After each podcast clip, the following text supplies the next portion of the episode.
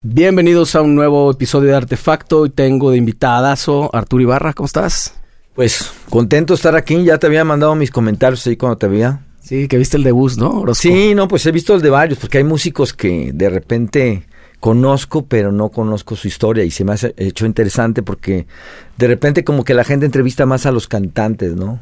Se pudiera pensar que el líder de una banda es el cantante, Casi siempre, casi siempre. y ese es, el problema que siempre ha existido en Latinoamérica, y concretamente en México. Tú vas a la tele y te puedes esmerar por irte con tus mejores garras. Y al final ves el programa y nomás se ve la cara del que cantó. y, además eh, eh, tú eres el mejor para decir eso porque tienes toda la experiencia del mundo. Te tocó hasta con Vero Castro y todo el rollo que era una cosa así, ¿no? El, cantante, el cantante todo el tiempo. Exactamente. Y a veces las preguntas van al cantante porque piensan que él creó la banda, él diseñó todo, él es el líder. Exacto. ¿No? Que visualmente, pues es el líder visual, ¿no? Pero muchas veces tras bambalinas existen los compositores otro, son otros. Otro liderazgo, ¿no? Pero, bueno, yo siempre he sido como eh, el guitarrista de un, de un gran cantante, ¿no? Me tocó ser con José Force en Mask, sí, en Forceps. Aquí me ha tocado con Cala, ¿no? Y en otros proyectos que he estado, pues siempre he estado hablando, aunque mucha gente no sabe que yo también canto, ¿no? Y haces, y tienes también tu proyecto, ¿no? Que ya, ya llegaremos ahí, lo platicaremos. Sí, fíjate que, que la idea justamente de estas, de estos ejercicios es como conocer también. Yo tengo amigos que conozco desde hace muchísimos años y que de repente dije, es que nunca he platicado contigo. O sea, tenemos 25 años viéndonos en backstage y cosas así y platicas como lo, pues chiquito, ¿no? ¿Cómo te fue esto tal? Pero casi nunca hay chance de platicar. Y estas, de repente, este pretexto está padre por eso, yo creo. Sí, no, y te, y te, aplaudo y por eso vine. Ah, porque dije, hay otros podcasts que me han invitado y la verdad no voy. ¿Así, de plano? Sí, bueno, yo creo que en este, en esta época actual tienes que ser muy selectivo con las redes porque ahorita pues hay un montón de gente que, que siente que está haciendo un contenido y cuando vas resulta que el contenido pues más bien es... Es algo así como muy sin sustancia, ¿no? Sí, puede ser. ¿Cómo, eh, en qué año empezaste, Arturo? Yo empecé a tocar desde el 78 más o menos. 78. Yo soy 79, ¿eh? Nomás para irle midiendo. Ah, para que le midas, tú tendrías un año, ¿no? no, no, no había menos uno. Yo creo que nací en el 79, entonces... Y, y siempre he dicho que la música me encontró a mí, ¿no? Porque en realidad me tocó este llegar a vivir en una zona donde ahorita pues es fifi, como diría nuestro gran presidente. grandísimo. Gloriado presidente de nuestra nación. compartes ahí el, tipo de, pelo. exactamente. Bueno, él me vio y, dijo, lo quiero imitar, pero no se le ve no se le, con este... No se lo deja largo aparte. Con esta textura y sedosidad que tengo yo. Exactamente. Entonces yo llegué a vivir en una zona que se llama Ciudad del Sol. que era donde estaba Plaza del Sol, nomás existía Plaza del Sol, Ciudad del Sol, Chapalita y Los Baldíos, una zona donde los obreros de la construcción oían rock. O sea, no como hoy que están oyendo unas cosas bien extrañas. Tú llegabas y estaban oyendo Creedence, Deep Purple, Led Zeppelin. Entonces yo salía en bicicleta y eso escuchaba, ¿no?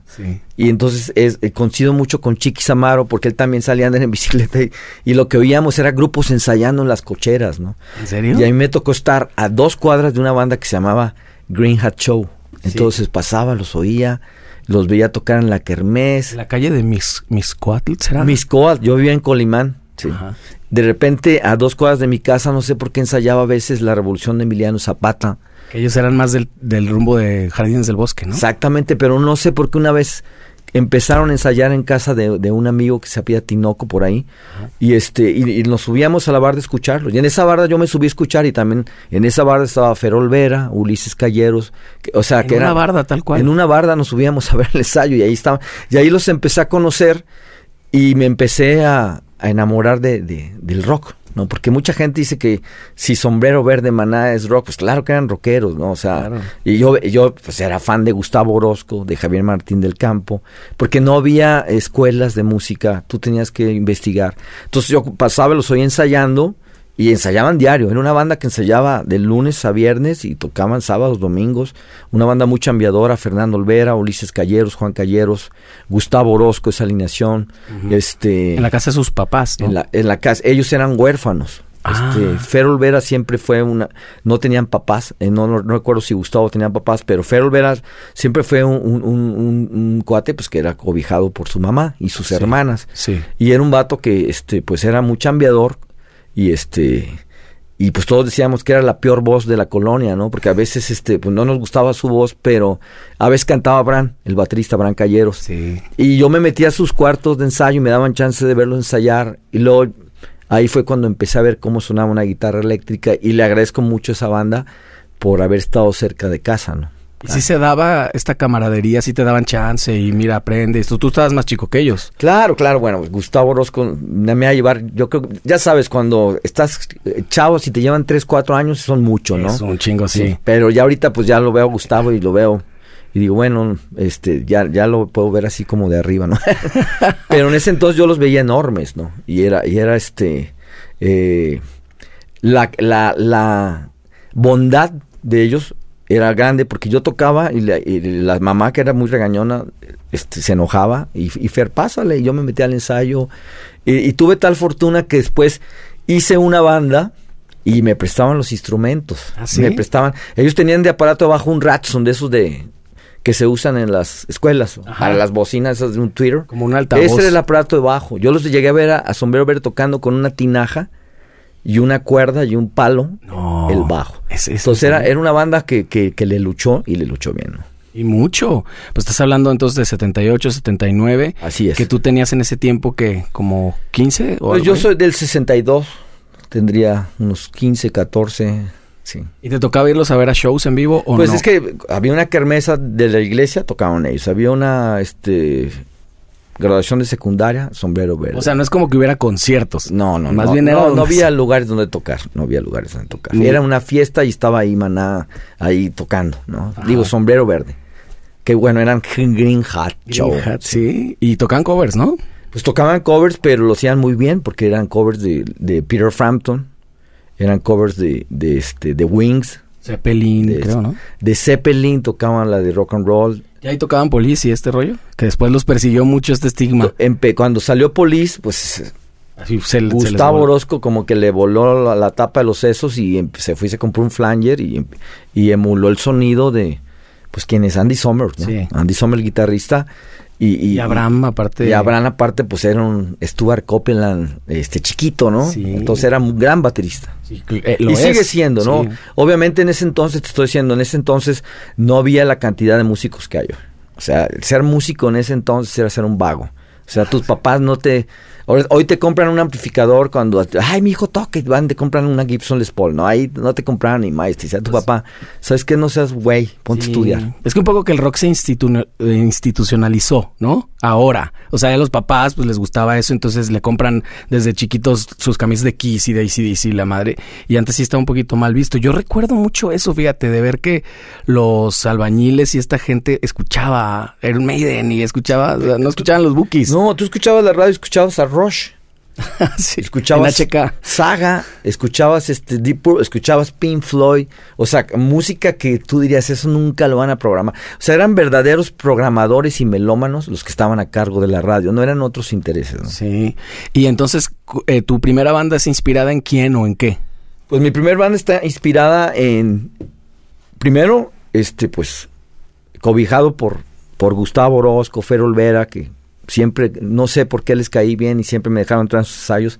Entonces de ahí empecé yo a tomar la guitarra, empecé a practicar con los incansables negros, o sea, ponía vinilos, pero yo creo que el sonido que más me cautivó fue una banda que se llama Mountain, Ajá. con un guitarrista que se llama Leslie West, que era un gordo, pero era una rola que se llama Mississippi, Mississippi Queen, que el Ah, riff claro. es... Y era una distor que, que, pues, no le había oído más que a Gus de repente, porque Gus era más de overdrive y este era más como un fuzz, ¿no? Confus. Sí, que se lo había dado más como al Javi, ¿no? Y de ahí empecé a sacar los leaks, me empecé a meter más en los tramos. Yo no fui police, yo fui más bien por la escuela de, de Richie Blackmore, por la escuela de Jimmy Page, Sí. por la escuela de Iron Maiden, por la escuela de, de, pues, de Saxon, ¿no? ¿Y cuál fue entonces tu Morgan. primera banda? Mi primer banda que yo armé fue una banda que se llamó Old Shoes, que eran zapatos viejos porque llamábamos en un en un lugar cerca de ahí de del Coli que Ajá. se llamaba el Zapote. El zapote, El sigue, zapote, claro. el zapote. Y había un, eh, uno- un zapato colgando. En el, allá ves que aventaban los zapatos Sí. ahí los, los Los, del, los del, barrio. Nunca he entendido por qué, ¿sabes pues cuál es la tradición? Pues yo creo que era así como dejar ahí este trascendencia, ¿no? sí, de, unos tenis Converse viejos. Vieron eso, se inspiraron. Y dijimos, ¿cómo zapatos, zapatos viejos? Y así nos pusimos. Y era un grupo. en inglés, ¿no? Sí, era más, suena más chido. Sí, pues es que en ese entonces lo que escuchábamos era rock en inglés, no existía rock en español. Y era una banda bastante chafa, ¿no? Pero eh, me sirvió a mí para hacer mis primeros pininos porque eh, fíjate que resultó que yo en la escuela que estudiaba era una escuela de sacerdotes que eran los misioneros del Espíritu Santo. Estoy hablando de la secundaria. Y ahí estudiaba Fer Olvera y estudiaba Gustavo Orozco. ¿Y por qué rumbo? ¿También por donde mismo? Estaba en Loma Bonita esa escuela. Ah, Entonces yo me iba en bicicleta y ahí veía a Fer Olvera, veía a Gusto. Entonces imagínate estudiar con la gente que admirabas. Pues yo decía, no manches, estoy en la escuela donde... Y en las, en las fiestas de la, de la secundaria prepa, pues era Green Hat Show, Spiders a veces tocaba el 39.4 y entonces... la crema y nata. Y en esa escuela te enseñaban música, una flauta, guitarra, entonces era muy musical porque eran como tipo jesuitas, aunque eran misioneros del Espíritu Santo, era una escuela que te daba clases de ética, de filosofía, te enseñaba a pensar, usar la, el cerebro, ¿no? Qué chido. ¿Y tú estabas así como tipo estudiantina o algo así de ahí o no? No, no, yo, pues, iba a teníamos misas los lunes y ahí de repente pues este tocábamos, ¿no? Entonces este, canciones religiosas, pues, canciones religiosas, sí, y pero fueron los inicios para aprender guitarra, donde yo pudiera ver un instrumento, aunque fuera en una iglesia, pues eh, siempre le aprendes a algún músico, por más chafa que sea, siempre tiene algo que, que le puedes preguntar. Yo yo aprendí preguntando porque no no existía el YouTube. Y en el tiempo te encontraste entonces con muchos artistas o muchos músicos generosos, entonces, que sí, te pasaban cosas. Sí, no, bueno, es que en ese entonces éramos tan poquitos que teníamos que hacer escuela, ¿no? O sea, no había una envidia de que, no, no, pues que... O sea, aparte si Gustavo Orozco me decía, uso tal pedal, pues no lo vendían aquí, ¿me entiendes? ibas, a la, ibas a tú a Casas Lemus o Casas Wagner, no se pueden decir anuncios aquí en Sí, sí, sí, lo que quieras. Entonces lo único que encontrabas era un overdrive de voz, que, lo que yo compré color naranja o amarillo. Ajá. Y unas guitarras Samick y, comprar una Fender, una Gibson era... No, no. No estaba lejos. Solamente la tenían los de Toncho, Pilatos, los de Frankenstein que es otra historia, ¿no? Sí. E, y otro rumbo de la ciudad. Otro rumbo de la ciudad. A mí me alucina mucho escuchar esa historia y siempre con Gus soy así de que, de que me encanta así que me platique y me platique. Y luego Cris es de, ay, eso ya lo contaste mil veces. Sí, pero a mí no, Cris, deja que me lo cuente, ¿no?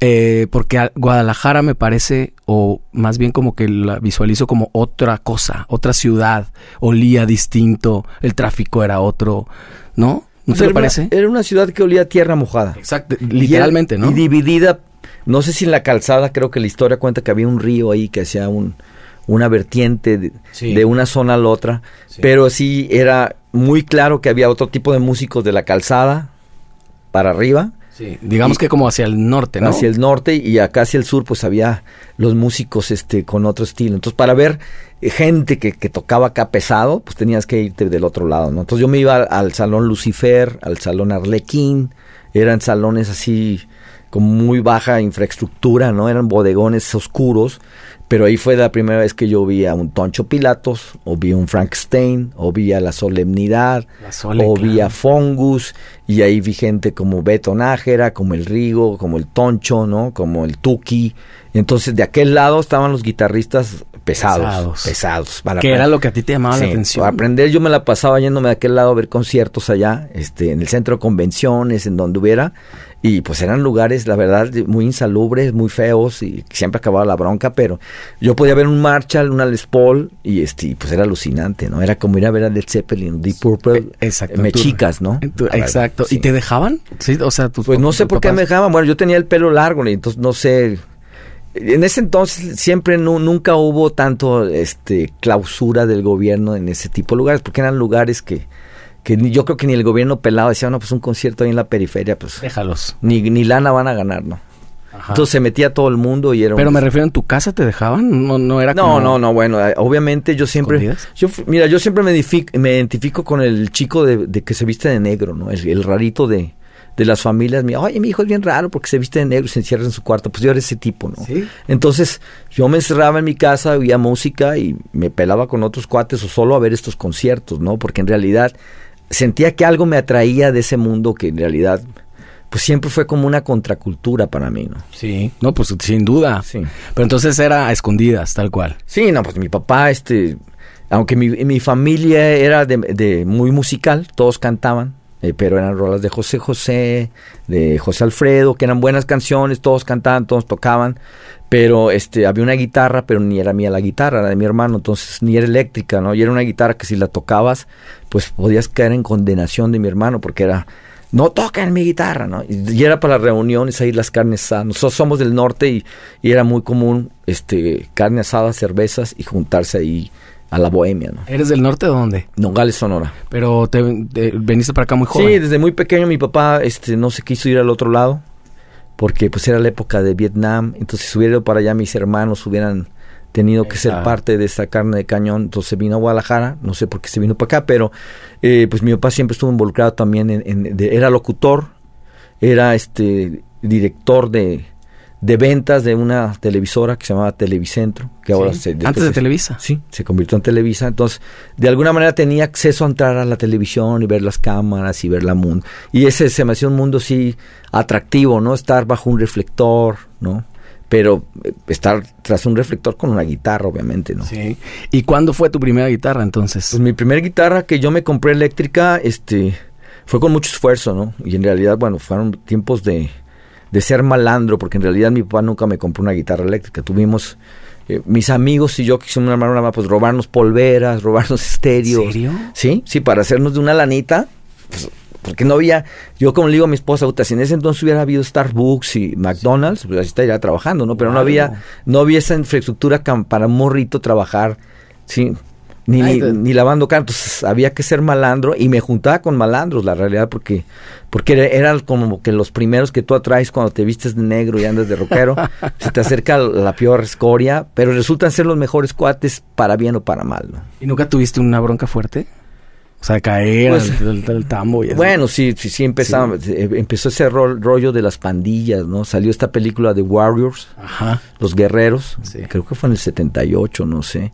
Y, y, y esos vestidos de negro, las pandillas, había pandillas en Chapalita, en Ciudad del Sol, los de Clavijero, los de los Flying Dicks, o sea, había un montón de bandas. Entonces el rollo era pelearse, meterse a las fiestas de las casas, juntarse el fin de semana y hacer, oye, ¿dónde hay una fiesta? No, pues en Colina de San Javier, pues ahí íbamos los de los suburbios, que ahora pues son lugares fresas, a meternos en las fiestas. Y resultó que pues también en mi zona había gente como DJs no estaba César Cosío, que era Zeppelin, que era un chavo que tenía los recursos para tener tornamesa, hacía fiestas y pues nos metíamos, nos íbamos con él, nos colábamos cargando bocinas.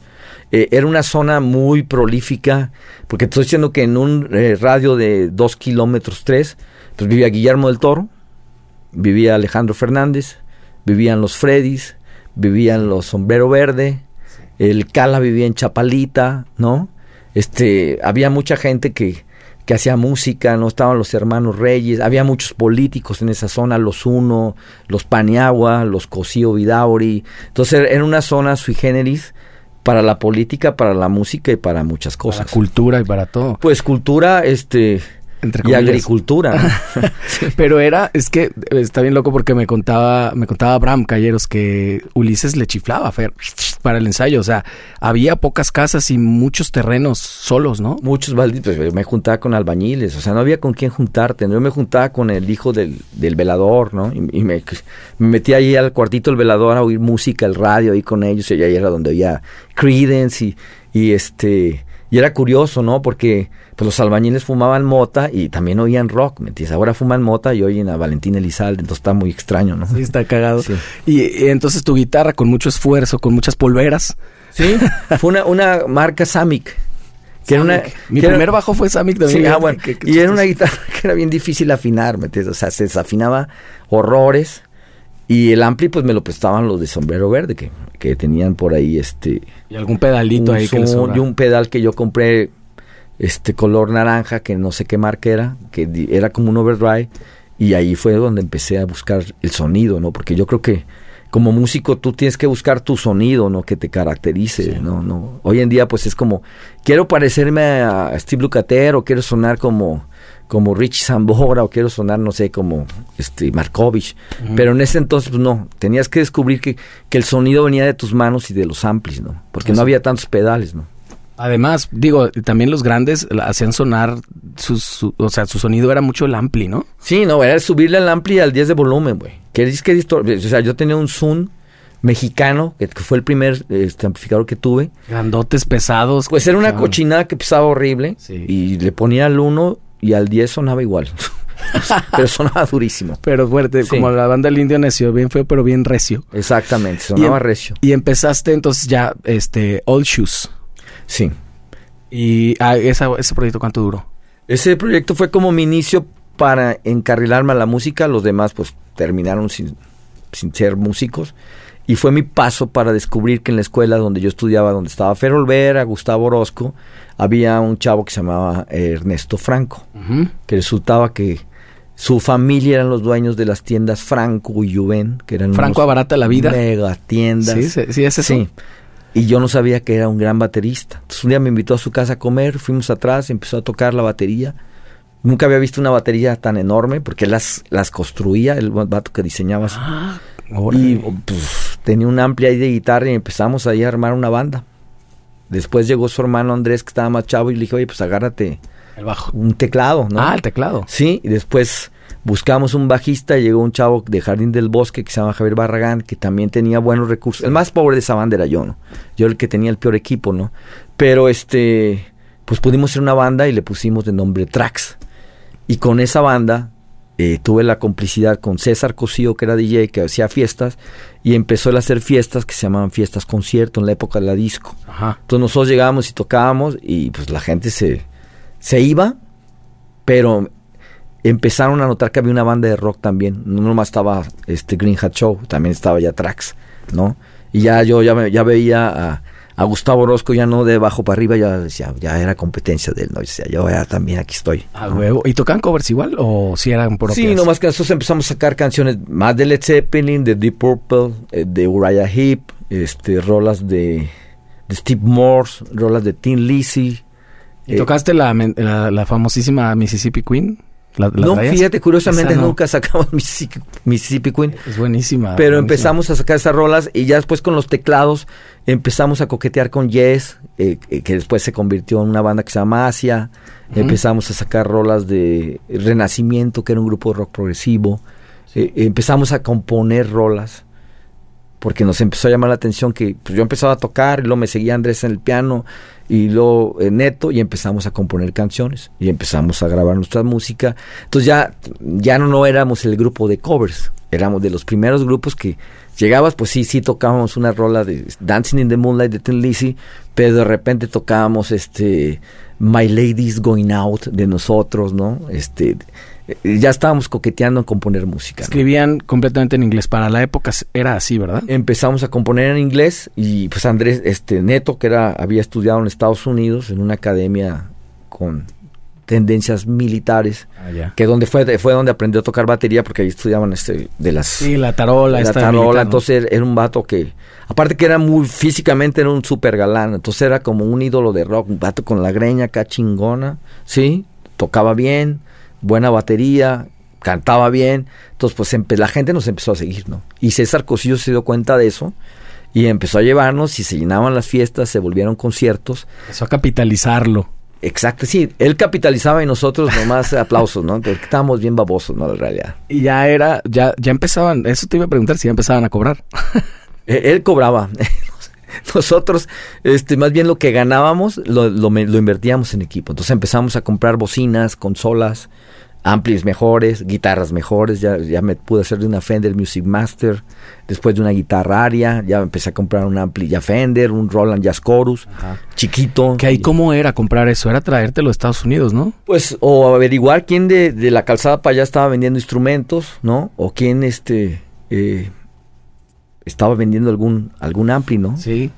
Que de todas maneras, pues todo, todo venía de allá. Era como que la gente que se iba a Laredo. había gente que traía su, pues, le llamaban Fayuca, entonces también traían amplis.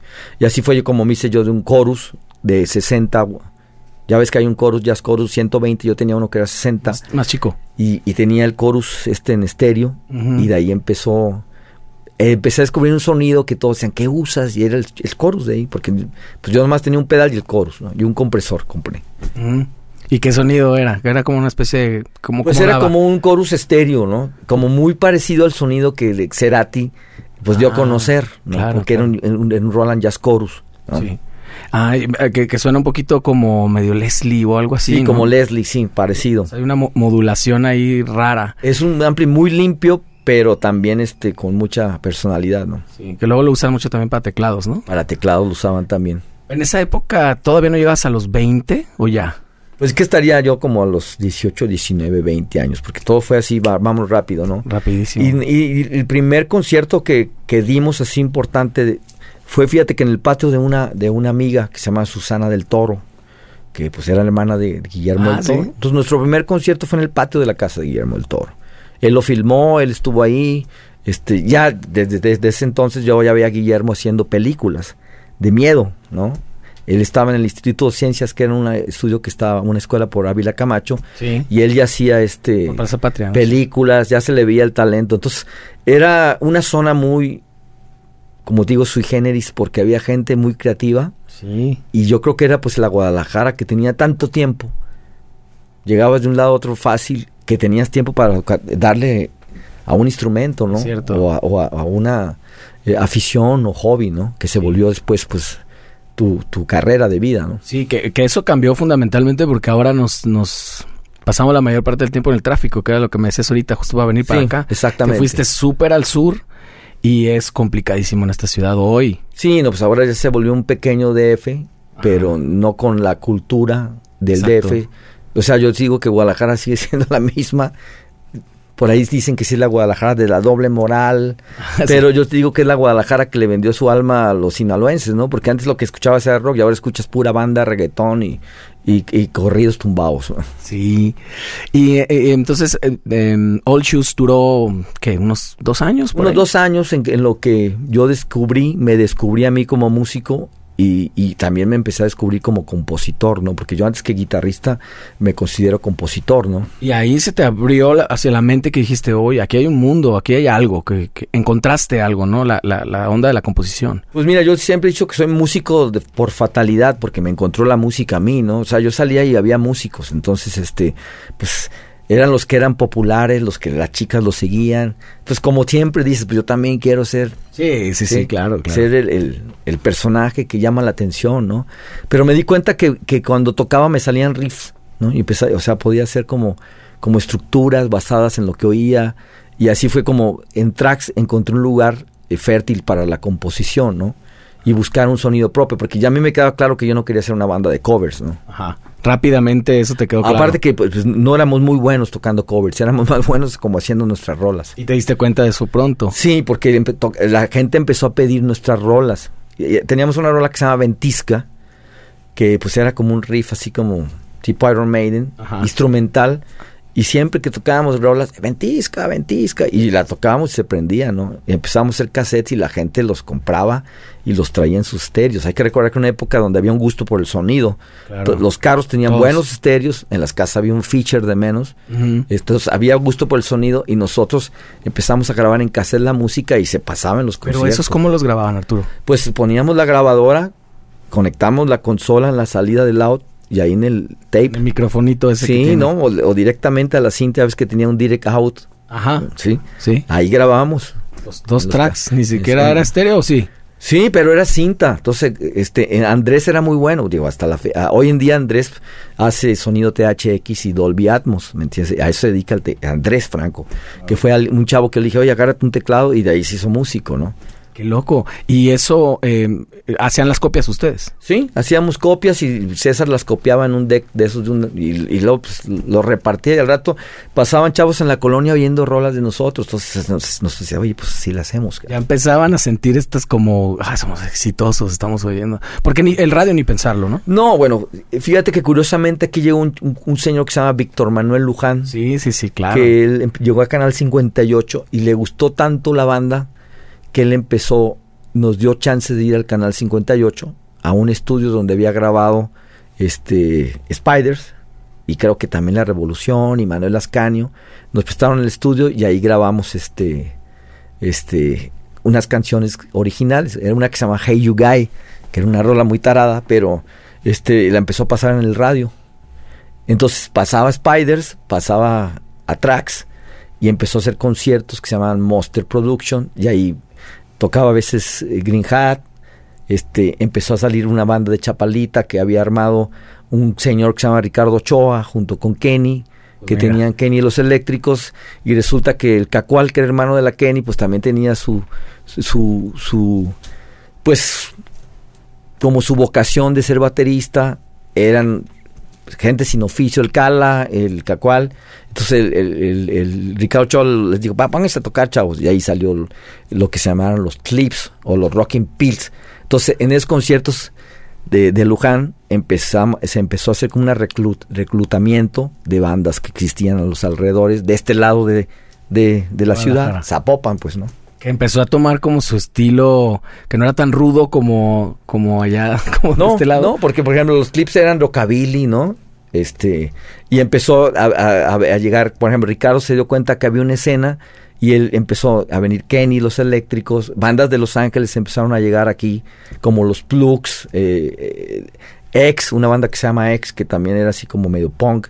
Entonces nos em, empezó Luján a armar también una escena con el radio, coludido con los DJs como César, que también eran buenos para organizar, y empezó a ver los primeros conciertos en escuelas, en frontones, en garage, en trailer parks. Entonces ahí empezó a ver una escena que se estaba gestando, que nosotros no sabíamos que éramos parte de esa escena, ¿no? O sea, mientras fue sucediendo, lo estaban construyendo. Exactamente. ¿Y, cómo era el ambiente ahí? O sea, ahí sí que no terminaba siempre en madrazos y eso, o... Sí, siempre, las fiestas siempre terminaban en madrazos, porque estaban las pandillas y todo el mundo era que muy rudo. Y aparte mucho chupe, supongo. Sí, mucho chupe y pues otras cosas, ¿no? Este, pues yo creo que que, Guadalajara siempre fue una ciudad, como te digo, que tenía dos mundos, ¿no? Pero era estos adolescentes rebeldes que, que, estaban encontrando su lugar, ¿no? Porque en realidad nosotros venimos de la generación donde los que mandaban eran los papás. Sí. O sea, hoy mandan los hijos, pero nosotros éramos generación donde el papá y la mamá eran los que rifaban, ¿no? O sea, que hubiera una mujer divorciada era no, no era rarísimo, sí. Era rarísimo ver a alguien que estuvieran los papás divorciados. Este, era una época más donde el hombre tenía su rol más de macho, ¿no? Y donde era el proveedor, las mujeres no trabajaban. Entonces empezó a gestarse una escena donde podía ser rebelde, porque para mí la música eso es, ¿no? No era la música, sino lo que involucraba ser rockero, ¿no? Era contra el sistema, era la moda, era encontrar un estilo de pensamiento. Entonces era algo muy interesante y muy atractivo. Ajá, hacer otras cosas. Y entonces no se dieron cuenta, pero sí estaban armando una escena y tú ya toca, ya compartías escenario pues con Cala y con mucha gente que terminarías tocando con ellos después. Ah, claro, Cala nos abría, Ricardo Ochoa era el, eh, pues con, Kenny los Electrics, eran, eran, Kenny and the Electrics, ¿no? Todos en inglés. Ahí empecé, a, empezaron a hacer conciertos, de repente estaba Fungus, empezó a haber lugares donde tocar como el Buffalo Rocks, que era un vato que, que era músico, y que puso ahí su, su barecito ahí cerca del Fiesta Americana, no me acuerdo si existía, y ahí tocaban los músicos que venían acompañando Mijares, Yuri y esos, se reunían ahí a tocar y pues veías unos musicotes y te subías a palomear. Y, y luego salió el Starwood de un guate que tenía una tienda que se llama El Quinto Poder y la armó por Chapultepec. Entonces empezó a ver lugarcitos muy, muy simples donde podías tocar, ¿no? Pero ya iba toda la gente. o sea, iba la gente, la concurridos. sí, sí, pues iban 200, 300 gentes en las fiestas, conciertos. Eh, eh, te digo, esta que hicimos en la casa de Guillermo el Toro, llegaron 700 gentes y también llegó la policía y el permiso. Entonces empezamos a llamar la atención de una manera ¿Y ya empezó a ver lana ahí? Te pregunto siempre eso. pues yo nunca vi la lana, porque la lana se convertía en bocina, se convertía en mm. cable, se convertía en, en invertir a la banda, porque no había quien rentara sonido, no había ingeniero, no había staff, no había estos rock staff que hay, no hay sindicato de, ingenieros, ni sindicato de roadies, como hay ahorita. No, no había luces, no había iluminación, era todo de que, oye, pues, ¿quién pone el aparato bajo? ¿Quién pone las bocinas? ¿Quién pone? Era por, eso había una camaradería entre los músicos, porque sabíamos que si no nos prestábamos las cosas, pues no iba a haber nada. No, le iban a armar. No, y siempre ganaba el que tenía el ampli más chido. O el que sonaba más fuerte. Exactamente, pero siempre el que tenía el mejor ampli era el que terminaba estando ahí en el escenario, ¿no? Oye, el que mejor ampli trae es Arturo, pues órale, ¿no? es, La bataca, pues era la, más grande, la que sonaba más fuerte. Exactamente. Y, un, y una complicación también, porque obviamente, pues yo sí soy de otra generación, empecé en los noventas, pero aún así todavía comparto un poco de que los equipos de audio eran muy distintos ahora, que ahora son mucho más portátiles. Todo era grandísimo. No, no había equipos de audio. Para empezar. O sea, te lo, te lo puedo platicar de tal manera. Había una banda que se llama Quiet Riot que vino a tocar al Estadio Jalisco. ¿Qué año fue eso? Todos los 70, 80, sí, 80, yo creo que 80, 79, 80, no me acuerdo, ahí habría que ver históricamente. Venía Quiet Riot y, ¿sabes qué? Pues oigan, pues todos los que tengan bocinas, préstenlas. Las sumaron. Sí, nosotros teníamos dos voces de teatro JBL y obviamente pues ahí vamos los de tracks a llevar las bocinas. y los dejaron entrar al este, concierto. luces, sí, pues ayudar, iba a abrir Green Hats entonces, este, pues todos estábamos bien celosos. Oh, Green le va a abrir a Quiet Riot. Y pues eh, pedacería de luces, de todo. Fue un concierto Frankenstein horrible, güey. ¿Cómo sonó? Pues en, mis oídos, pues fue un gran concierto. porque nunca no, venía nadie aquí, ¿me entiendes? Aquí, aquí que vinieron a Guadalajara concretamente, todos venían al DF y siempre el concierto terminaba satanizado. Hay que recordar que a nosotros nos tocó la resaca de Avándaro. Sí. O sea, entonces el rock era sinónimo de drogas, sexo y desmadre. Entonces, pues un concierto, las autoridades era muy difícil que te dieran un permiso. Entonces, cuando hubo esto en el Estadio Jalisco, imagínate, pues una banda Quiet Riot que tenía éxitos como Cabin Field the Noise y otras rolas. Este, y, luego eh, fue bien chistoso porque nadie conocía a los músicos. Entonces, había un cañón y venía un gringo y, oye, ¿quién conoce a la banda? No, pues yo conozco la banda. Le dije, pues ¿Tú quién? Pues Rudy Sarso, este, Kevin Dubro, yo me sabía los nombres, Carlos Cavazos. Ah, bueno, pues cuando yo te diga Kevin, lo alumbras con el cañón. Entonces yo estaba ahí con un... Con un radio. Sí, con un radio. Y ahora alumbra a Kevin, alumbra a Carlos Cavazos. Y así yo estaba manejando el cañón. O imagínate, todo fue tan improvisado, pero fue un suceso también este, yo creo que muy importante para, para Guadalajara, ¿no? ¿Cuántas personas habrán ido ahí? No, no fue tanta gente. Ah, no. no pues, eh, fue en, el, en la cancha.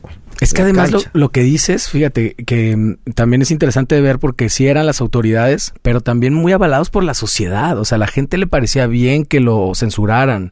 O sea, le parecía, eh, o, puesto del otro lado, eh, le parecía mal a la gente. En general era como mal visto, ¿no? No era una sociedad tan permitiva permisiva, ¿no? Como hoy, ¿no? O sea, era una sociedad donde, donde en realidad, este, pues tenías que ser un godín, ¿no? O sea, de hecho había cuatro carreras, yo me acuerdo, era contador, administrador, este, médico y abogado. Esas eran las cuatro, yo creo que esa generación creó una gran cantidad de esas profesiones. Sí, era lo que había. Porque yo estudié contaduría por culpa de ese rollo, ¿no? Exacto. Los papás no, no, permitían que tuvieras el pelo largo. Traer el pelo largo te paraban en la calle. Sí. Yo iba con mi guitarra así caminando y me paraba la patrulla. Todos los días. Sí. Y era así de explicarles y decirles, mira, aquí vivo, y abrirles el estuche para que vieran que era un arma y que era una guitarra, y luego burlarse que vas a ir a tocar el rock de la cárcel ahora. Y, o sea, no era como ahorita, ¿no? Ahorita puedes andar como se tinche la gana. ¿no? Para ti, er, para ti fue, era una constante ya eso, ese como ese estigma. Entonces. Y ese estigma de repente te hace ser más aferrado. Sí, exactamente. Y ya te empieza como a gustar, ¿no? O sí, te empieza a gustar como que el que llega a la fiesta y todos se le quedan viendo. ¿No? Antes tú traes el pelo largo, que no era ni tan largo, pues, si me entiendes? Claro, claro. Creo que, que cuando salieron los Beatles, todos, ¡ah, qué greño! Yo los veo ahora y digo, no manches, que parecen un champiñón, ¿no? Pero eh, pues con tantito que pasara de aquí ya era así como, no, mira el greñudo, no lo dejen entrar. Y te colabas a las fiestas y también pues eras el, así como las chavas siempre quieren andar con el malo, ¿no? Entonces también era, era pues retribuía. Retribuía, también era, eras un sex symbol. Sí, sin querer. Oye, ¿y, para Mask fue inmediatamente después o todavía pasó mucho tiempo? que pues lo que pasó con, con Trax es que llegó un momento en que Neto y yo como que dijimos, oye, pues sí, cantamos y todo, pero yo estaba en la guitarra y él estaba en un en la batería. Entonces decíamos, necesitamos un frontman, ¿no? Entonces este, nos enteramos que había un cuate que daba clases de teatro en el Pierre Fort que era una escuela que está en Ciudad del Sol. Una escuela que se, también era muy, muy, este, pues... Es así permisiva, ¿no? Permisiva porque, no había clases, había puestas en común y los dos... Era como muy... Sin uniforme. Como muy hippie, como lo que hizo Vergara con el Educare, pero en los ochentas. fuimos Neto y yo y vimos a, a, a, José, que ya lo habíamos visto en una obra que se llama Hemisferios, que tocaron música de Rush, y en otra obra que se llama, este eh, José el Soñador o, Jesucristo Superestrella y el, y el, actor principal era José en la escuela. Ah. y cantaba bien entonces y tenía imagen o sea José se parecía así como David Bowie y sí, aparte estaba alto. eso alto y bien delgado y la voz acá y súper pues, gruesa le digo oye maestro pues tenemos una banda ya no ya he oído de ustedes maestro pero este pues hay que necesito oírlos ensayar entonces lo invitamos a un ensayo ensayamos ahí por eh, donde está un Oxxo aquí cerca del Hotel Hyatt, que ahora no sé cómo se llame. El, presidente intercontinental. sí. el Hyatt era por... Había una pista de hielo ahí. Fue al ensayo, le tocamos las rolas, se puso a palomear y ya cuando terminamos, pues todo así como, a ver, ¿qué va a decir? Pues saben que sí me gusta la banda, oh, sí con la voz, pero el nombre está muy naco. o sea, no, no dijo naco, dijo, es un nombre, no dice nada. Entonces como él estaba en el teatro, dice, hay que poner el nombre Mask ¿no? Máscara. ¿no? Ya ves que el teatro siempre son máscaras. Ah, sí, como el, icono son las máscaras. Y pues nosotros dijimos, bueno, si ya teníamos una trayectoria como tracks, pero dijimos, bueno, si con este tipo vamos a, pasar a un plan B más grande, pues vale, aceptamos. tuvieron tantas ganas de hacer, de hacer vamos, Ok, le cambiamos la banda y empezamos a componer juntos. Fluían las rolas y nos dimos cuenta que había algo y de las tocadas y de lo que pudimos juntar dijimos, vámonos a México a grabar. Y así contratamos un estudio en la Ciudad de México que se llama La Gap, que el, encargado se llamaba Memo Gil, que después fue el productor del primer disco de Maná. Y este, y ahí, cinta de dos pulgadas, cada cinta de dos pulgadas, imagínate, estos valía tres mil pesos. Sin los ceros y eso, puta, es una bronca ahorita. No, era una lana. Entonces juntamos una lana, este, digo que que, que, nosotros le metíamos toda yo no ganaba lana, ¿me entiendes? Pero toda la metíamos ahí. Pagamos nuestra grabación, compramos nuestras cintas y, pudimos ser el primer disco de Mask que se llamaba I Am the Fox. Sí. Y que después pasó a ser parte de otra cosa que se llamó Com Rock. Com Rock, sí. Y ahorita, ahorita vamos allá porque yo lo, ya lo recuerdo. Eso de, de Fox ah, estaba muy, muy chavo. Yo soy 7'9, tenía 6 años, pero todavía 6, 7 años, todavía lo, lo, llegué a escuchar ahí, me acuerdo, porque mi mamá tenía discos de Black Sabbath y de Zeppelin y eso. Y, y para mí al principio era como, yo pensaba que era una banda de esas. O sea, así, a ese nivel. No me imaginé hasta, hasta tal vez a los 11, 12 años, me, di cuenta que una banda de Guadalajara y era como, no, no puede ser, pues suenan igual. Para mí sonaban a eso, pues. No, y aparte, pues eh, José Force cantaba en inglés perfecto, era un guato que había vivido en Estados Unidos, tenía, tiene una super dicción, un vocerrón, este, un gran frontman, lo sigue siendo hasta ahorita. Este, por eso seguimos tocando juntos. Sí. Y, la realidad, este, llamamos tanto la atención que nosotros íbamos a la Ciudad de México y, se, se, les caían los chones a las bandas de allá. Decían, no, ¿cómo es posible? Guadalajara es la capital del rock, decían. Porque acá eh, era donde venía todo, ¿me entiendes? Las músicas. Y yo lo sigo diciendo, los mejores músicos que yo he visto están aquí en Guadalajara. Sí. Digo, hay en Monterrey, en México, pero aquí tú te metes un bar y de repente eres un chavo que le pega el bajo a la batería y dices, si este vato supiera lo que trae ahí, ¿me entiendes? Yo a veces digo, ¿no? Sí, a veces es una lástima, exactamente. Pero fue, se convirtió como a la postre en una canción de culto, un disco de culto, porque además el disco se llama The Fox también, ¿no? The Fox, sí. Y fue un disco que traía ocho rolas o diez rolas, que cuando entró con rock, como era un acoplado, Ajá. no sé, quieres que entremos a esa historia de Com Rock, pero... Sí, entremos, porque, en esa, esa eh, Com Rock fue muy importante para el rock en, en, en español, el rock mexicano, para su desarrollo, que de ahí pues viene, estaban los clips también, ¿no? Los invitaron. Sí. A ver, cuéntame quién estaba, porque está...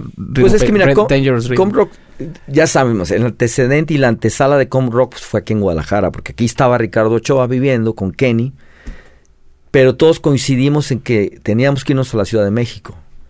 Y fue cuando nos fuimos nosotros a la Ciudad de México que nos dimos cuenta que allá teníamos que estar, allá estaban... Pero se fueron a vivir, a radicar allá. los estudios de grabación, ahí estaban los...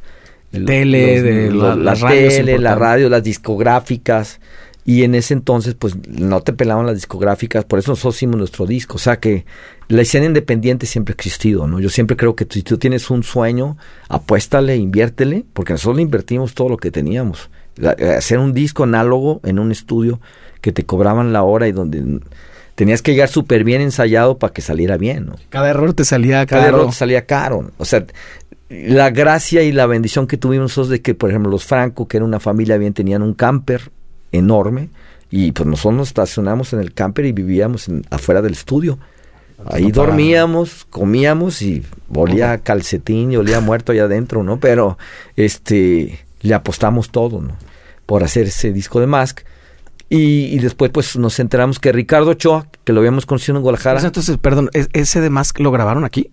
No, en Estudios La Gap, en, ah. la Ciudad de México. Ah, y es que se fueron en el camper. Acá llegamos a hacer demos en estudios de acá, pero como el del 58 y eso, pero el sonido no era lo que buscábamos. Entonces, hasta que encontramos. ¿Y esa fue su primera experiencia con un estudio? Con un estudio grande, sí, era un estudio donde tenían este pues grababan Mijares, grababan este José José, es un estudio grande, es un estudio. ¿Y que eran tiempos muertos o algo así de estudio? Sí, eran los tiempos muertos que eran más baratos, por eso dormíamos en la noche, en la madrugada que acababan de grabar todos gallones, los entrábamos los Pues los que dejaban dinero según también la, pues como lo, establecido en ese momento, ¿no?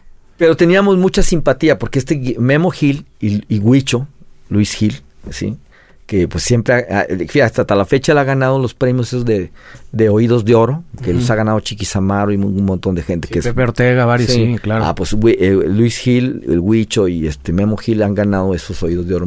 ya tenían un gran oído y, y neta que simpatizaron con nosotros, porque también era un grupo muy carismático, ¿no? O sea, tanto José como Neto, como todos éramos este aparte que se preocupaban sí, sí y, y, el vestuario y todo era muy importante. Ahí por ahí hay un video que, que, seguro lo has visto.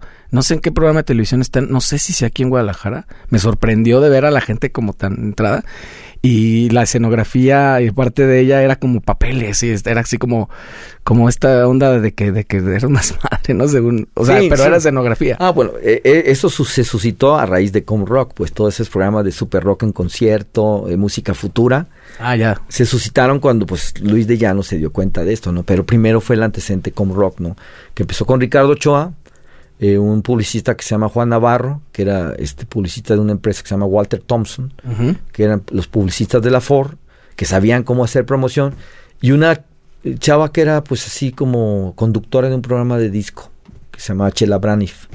Sí, que, que, eh, que tenía un programa de fiebres de sábado. Hay que recordar que 78, 80, 80, la música disco, pues era lo que... Sí, claro. O sea, el rock era así como pues era nacón, ¿no? Pues el rock era decir que oía rock, los albañiles escuchaban rock, pues ya. con eso. Con eso te digo todo. Entonces, fue una este, sociedad curiosa porque pues estaba alguien del, del sistema de televisión como era Charlie Brand, Chela Braniff, que ya era este como este apoderada de los artistas que Ascarga cobijaba, ¿no? Porque en ese entonces existía un Televisa que tenía artistas ahí con sueldos y guardados y para cuando los necesitara el medio.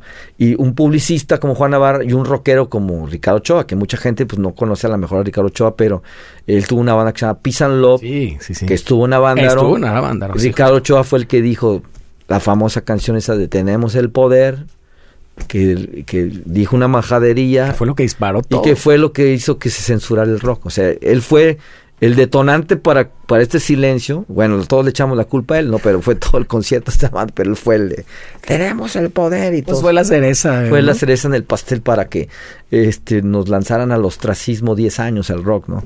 Entonces, eso fue lo que pasó con Com Rock. Fue la primera compañía después de 10 años de silencio, sale Com Rock, compañía de rock un disco con una portada de muchos huevos, donde Ricardo Ochoa se dedicó a reclutar bandas eh, que la característica era que tenían que cantar en español.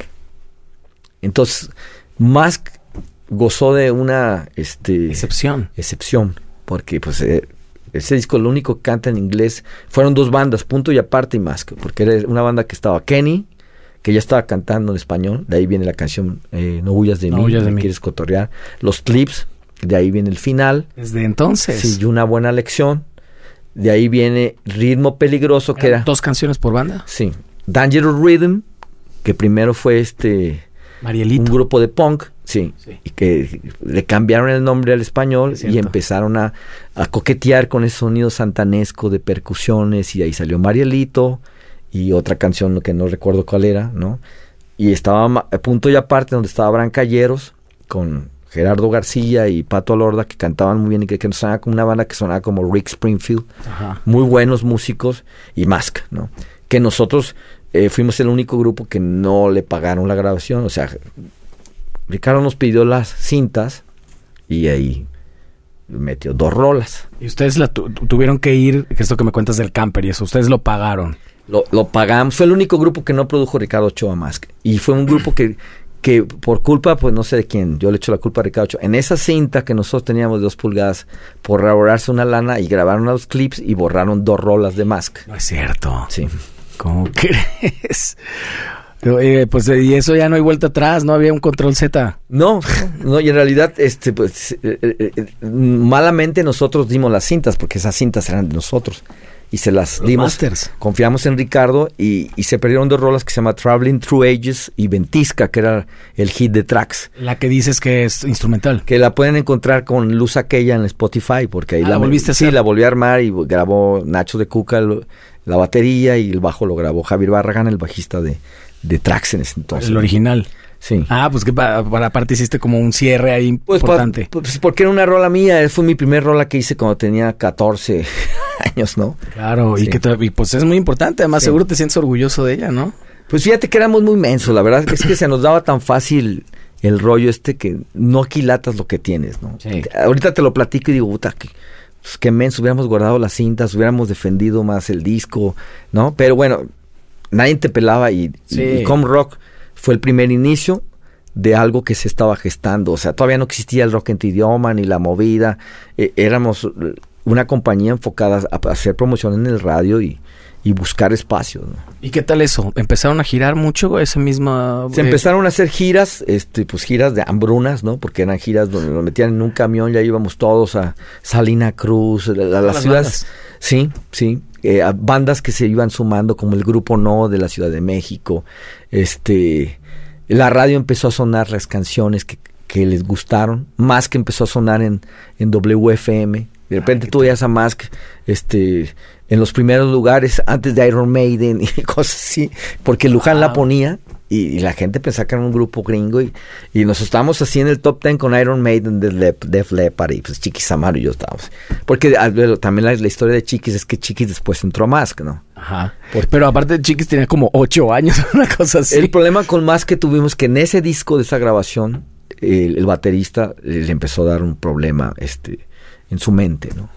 Esquizofrenia, ¿no? Entonces empezó en un trip que del cual ya no ya no pudo salir y hubo que buscar un baterista, ¿no? Y yo siempre pues fui un descubridor de talentos, ¿no? Yo veía un chavito que tocaba en una banda local la guitarra y luego veía que tocaba la batería y un día invité a Chiquis Amaro, hizo el casting. Y Chiquis tendría 13, 14 años. ¿eh? No, no, pero chavito. Por eso viene su, su apodo, ¿no? Sí, y entró a Mask. Chiquis, Chiquis estaba entrando a los bares a los 13, 14 años. Vivía en vivíamos en México todos juntos. Y, y, en esta compañía con Rock se empezaron a hacer conciertos ya organizados en el Magic Circus, en el Margos, conciertos con producción, con lo que había de producción, porque no había mucho equipo. ¿Y, y, cómo eran con él? ¿Lo cuidaban y así? ¿O, le entró al desmadre? Pues yo, yo era como su, su papá, ¿no? Porque yo fui el responsable de llevármelo a México, ¿no? Entonces yo sí, Chiquis, pero pues Chiquis era muy inquieto, ¿no? Este yo le digo que es el niño que nació en el bar, ¿no? Pero algo que me quedó muy claro es que Chiquis era, alguien que, que, que, yo lo veía como alguien que tenía mucho talento, ¿no? Porque tenía un super oído, ¿no? Yo no sé si él lo sabe, pero según yo él tiene oído absoluto, ¿no? Porque inclusive había canciones que yo llegaba y Andrés, que, mira, Chiquis, estamos sacando esta rola. No, no va así, a ver, préstame la guitarra. Y ya me daba el tono bien y yo decía, ay. Entonces ya la traía, ¿no? Y empezamos en esta compañía de com rock Luis de Llano volteó a ver esta compañía y vio que había algo organizado y empezó a hacer programas de televisión, la radio empezó a sonar la música y empezó a ver así como un romance de que ya éramos una banda que, que estaba en los medios, ¿no? Como ya una aceptación también más, porque además, es, eh, recordemos la época, los medios marcaban todo. Lo, lo, que pegaba, lo que no, lo que se decía, lo que no, todos además los programas incluso de comedia tenían como esta cosa hasta moralista, ¿no? Al final siempre la moraleja y, y bueno, la familia todo, todo bien y eso. Entonces que ellos permitieran un poquito de rock, ya era como que para la sociedad era como, ah, bueno, no está tan mal, ¿no? Ya, ya estamos más modernizados. Y, y yo siento que tuvo que haber un rebelde ahí en la tele, que fue Luis de Llano, ¿no? Hay que recordar que Luis de Llano era hermano de Julisa. Pues él siempre quiso ser rockero. Y siempre estuvo en la tele. Él hizo a Vándaro. Él fue parte de él filmó a Vándaro y, y, Azcarra y todos le quemaron las cintas y lo, lo, prohibieron, pero él seguía siendo un productor ahí y él seguía teniendo esa cosquillita de hacer un grupo de rock. O sea, hacer un programa de rock y así empezó a hacer estos programas que tú viste que por ahí andan en, las redes, como Música Futura y Super Rock en concierto, que eran programas donde pues era un playbackote, ¿me entiendes? Porque no, no podías tocar en vivo, no había consolas, no había esta infraestructura que hay hoy que la hay y que muchas veces no la quieren usar. No, bueno, es por flojos, ¿no? Pero hay, eh, había que crear una industria, una industria de ingenieros, una industria de iluminadores, una industria de staff. Se estaba gestando eso apenas.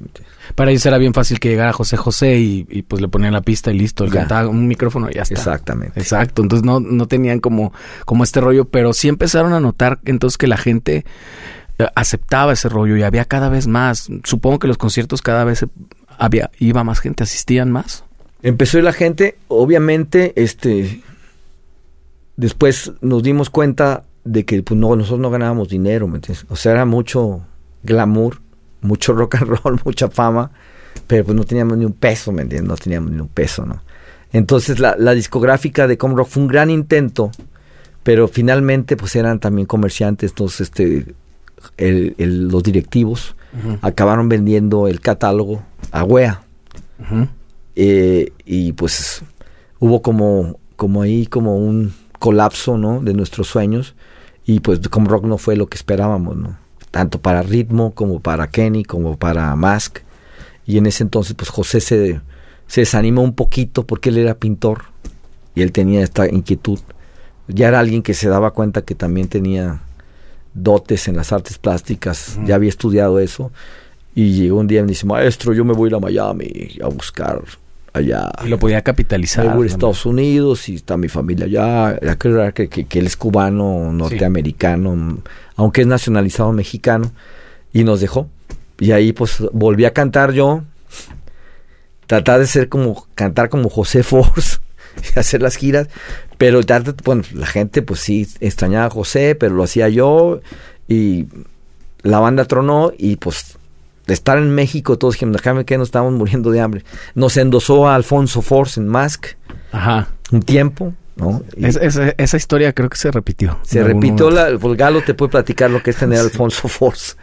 Y Alfonso Force este era muy intenso, cantaba muy bien, componía bien, tenía presencia, pero tenía también muchos demonios, ¿no? Sí. Entonces, este, en una de esas, pues, este, maestros, este, voy a Miami, porque él vivía en Miami, que tenía un problema con su esposa legal porque no había pagado algo y, y se fue y nos dejó una cuenta de teléfono este, espeluznante que no pudimos pagar. De largas distancias. De largas distancias, porque acuérdate que antes era de eso de llamar en espera y se la pasaba usando el teléfono donde vivíamos y pues ni Chiquis, ni Andrés, ni yo pudimos pagar y pues vámonos a Guadalajara. Se pelaron. Y en la llegada a Guadalajara, pues la desbandada de Mask, ¿no? O sea, pues todos, a, ¿qué hacemos, no? Y nuestras familias, pues el regreso a casa del, del hijo pródigo, pues no fue como la Biblia, ¿no? Así que fiesta y todo, no más bien fue ahora estudiar todos. Exacto, fue lo contrario. ¿Y ahí fue donde hiciste contaduría? Yo siempre estuve estudiando, pero me tomaba mis lapsos, ¿no?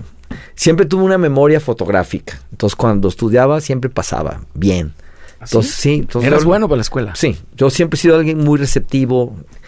Mi rollo nunca fueron las adicciones ni los vicios, ¿no? Yo siempre estuve en otro rollo mal. A mí me gusta la música por el hecho de ser música, de crear, ¿no? El proceso creativo. Eh, que cuando ya se desbarató la banda, pues dije, bueno, pues a estudiar y sigo tocando la lira y terminé mi, mi prepa. Estudié contabilidad porque mi papá dijo, esta es la carrera del futuro. Entré a la autónoma, ¿no? Te cortaban el pelo, se prohibían las camisas con, con nombres de grupos de rock, se prohibía el maquillaje ahí, era una escuela de muy conservadora. Ni aretes, ni pero a la que tuve que entrar porque mi papá tenía, como trabajaba en televisión, tenía ahí también como unas dispensas económicas, unas becas, entonces yo ahí... Había que aprovecharlo. Sí, entonces yo empecé a usar cola para para este, esconder el cabello, porque ahí te cortaban el cabello. ¿Y no te lo quisiste cortar, te lo escondías? No, yo era el rebelde ahí, ¿no? Y había otros estudiantes, había otra banda que se llama Exus, que también estudiaban ahí, que era un grupo de metal, que también vivía aquí en Guadalajara. Y esa es otra época, ¿no? De Guadalajara, ¿no? Y en la, en la autónoma, entonces también muy conservadora la época y la, y la escuela, ¿no? Sí, sí, no era, era, pues ahí yo era el raro de la universidad. Oye, este rollo que me dices de que nunca fuiste de adicciones, nunca fuiste, no pasaste una etapa de que, de que un poco sí, después te, como, como muchos lo pasamos, de que ya después te, te, separas de eso. Y hay muchos que nunca salen, pero tú no. Yo me, yo me percaté que, que, que el alcohol era bueno en cierta medida, pero yo vi el daño que le hizo a familiares cercanos, concretamente a mi padre, cómo se transformaba y cómo... Entonces sí le, sí le empecé a tener un respeto a los vicios, porque pues yo veía que, no, pues por ahí no va, ¿no? este, y, eres de tomar poco o no tomas nada? No, no, pues sí me tomo, digo, soy del norte, ¿no? Tomábamos cerveza y todo, pero, pero pues ahora sí que yo me tomaba la cerveza, ¿no? A mí, aparte yo soy muy muy, muy precavido con esas, las adicciones, porque yo sé que no podría salir de algo así. Pues soy obsesivo, ¿me entiendes? O sea, a mí, yo, yo, empiezo algo y lo tengo que terminar, ¿no? Una canción, no sé, me pongo a estudiar la guitarra y puedo durar seis horas ahí mi mamá, ya salte de ahí, ¿no? O mi, o mi esposa, o, ya llevas cinco horas ahí. Entonces, era muy clavado. Entonces, yo sabía que si me clavaban en las drogas no iba a salir de ahí, ¿no? Y al mismo tiempo te tocó, pues, un montón de compañeros que sí. Y viste quedarse muchos en el camino. Eh, sí. O que, o, que, han venido arrastrando durante muchos años broncas así. Exacto. Y, y, sí reconozco que el proceso de... Yo digo que hay pachecos o drogaditos este, productivos, ¿no? Sí funcionales. Pues sí, nomás vemos Pink Floyd, ¿no? Que no sé qué se echaron, pero se echaron unos rolones, ¿no? Este, entonces decías, bueno, pues si le salió una buena rola o hicieron una buena... Pero yo acá veía unos pachecos que no hacían nada y decía, no, pues no, si voy a quedarme ahí como, como estos amigos, mejor prefiero irme por el, el lado... Yo nunca me, me, concebí como un godín, pero sí sabía que tenía una responsabilidad con mi papá de terminar lo que él me había pagado, ¿no? Porque pues él que, que proveía en casa, ¿no? Era el proveedor. Y obsesivo como dices que eres, que yo lo vería más bien como una pues, responsabilidad, terminaste tu carrera. Yo terminé mi carrera paralelamente que seguía haciendo discos, o sea, me las ingeniaba con los maestros, con el pelo. Siempre tuve una labor de convencimiento que yo le decía a los de la autónoma, es que saben que mi, look es parte de mi vida, con eso pago la universidad. entonces tuve un era el único que podía tener pelo, pero yo veía que los de la sinfónica eran norteamericanos y traían el pelo largo. Entonces yo fui y dije, oye, ¿por qué ellos pueden traer el pelo largo? Yo no, yo también soy músico y de esto pago mi universidad.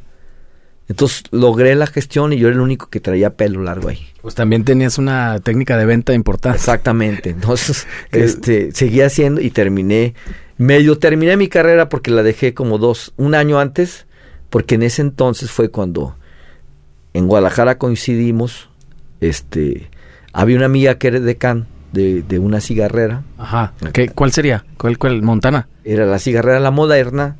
Y, me dijo, oye, ¿tienes un cassette de Mask? Es que andan buscando una banda para lanzarle. Y yo, pues, pues, ahí te va el cassette de Mask. Ella era de Can, o sea, de, tan, de tan, tan lejano al departamento que era.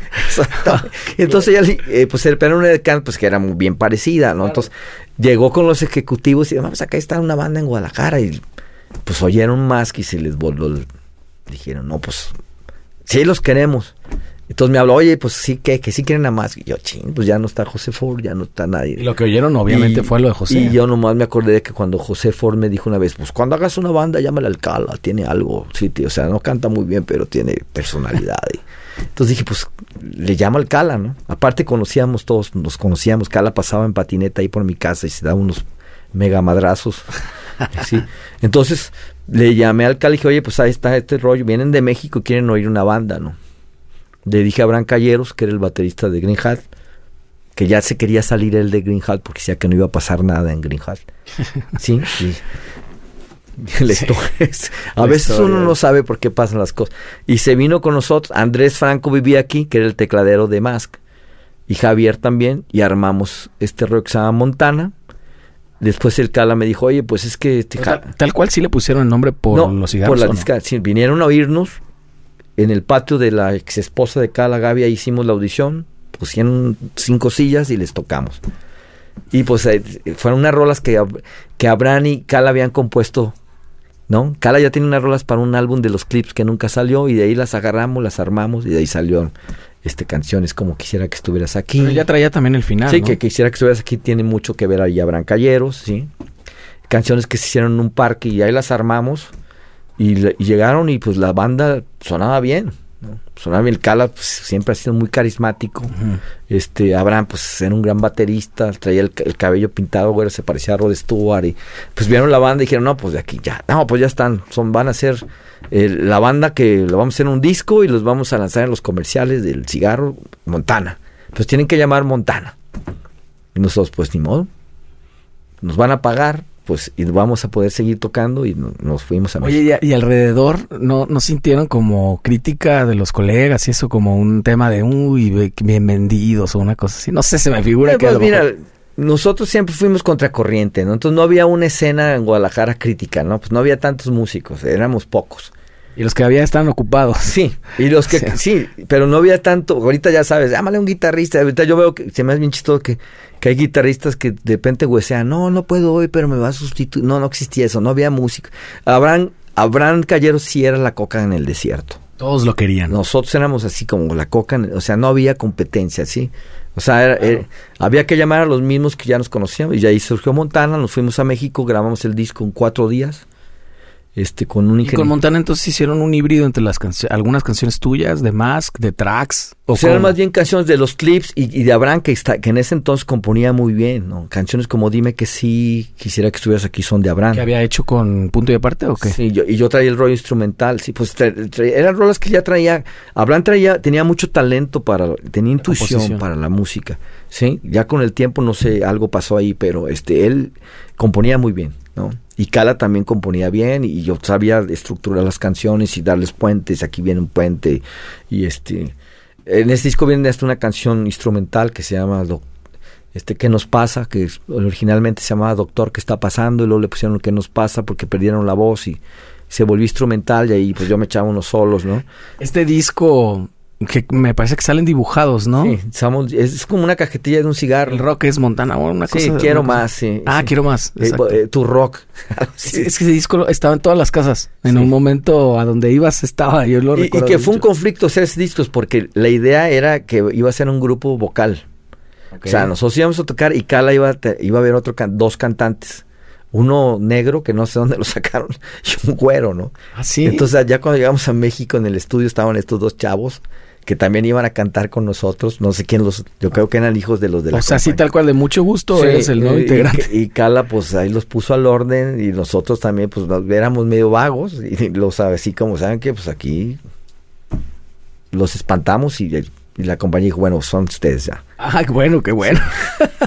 y así salió Montana y pues fue cuando fuimos a programas como el de Guillermo Ochoa, Ricardo Rocha, que eran programas que te metían en la madrugada y como las 3, 4 de la mañana, pero empezamos a, a nivel nacional a medio sonar. Pero tenían mucha audiencia, ¿eh? eran muy tarde, pero tenían, porque eran los viernes, me parece, una cosa así, ¿no? Y, y pues le estaban apostando al, al cigarro y supuestamente al disco, pero tuvimos tres meses en un hotel viviendo y era uno, nosotros decíamos la jaula de oro porque nomás ahí había lana y podíamos comer de todo, pero afuera, nada. En la zona rosa, pues no teníamos ni dinero. Entonces era un despapalle, era puro relajo, era vivir en un hotel, ir a los programas, no ensayábamos y a los tres meses de estar ahí dijimos, no, vamos para Guadalajara. No veíamos qué pasaba, tocábamos y eran en decanes repartiendo cigarros y era así como ir a las plazas y o sea, eran como, como una activación. Lo más grande que hicimos fue abrirle a Timbiriche y a un grupo que se llama Opus en la Plaza de Toros, México. Opus, los de los de Life is Life. Life. Ah, Y lo curioso de ese concierto es que pues yo vi unos vatos allí medio extraños que yo ya conocía con Timbiriche, porque era playback. Nosotros tocábamos en vivo y Opus también.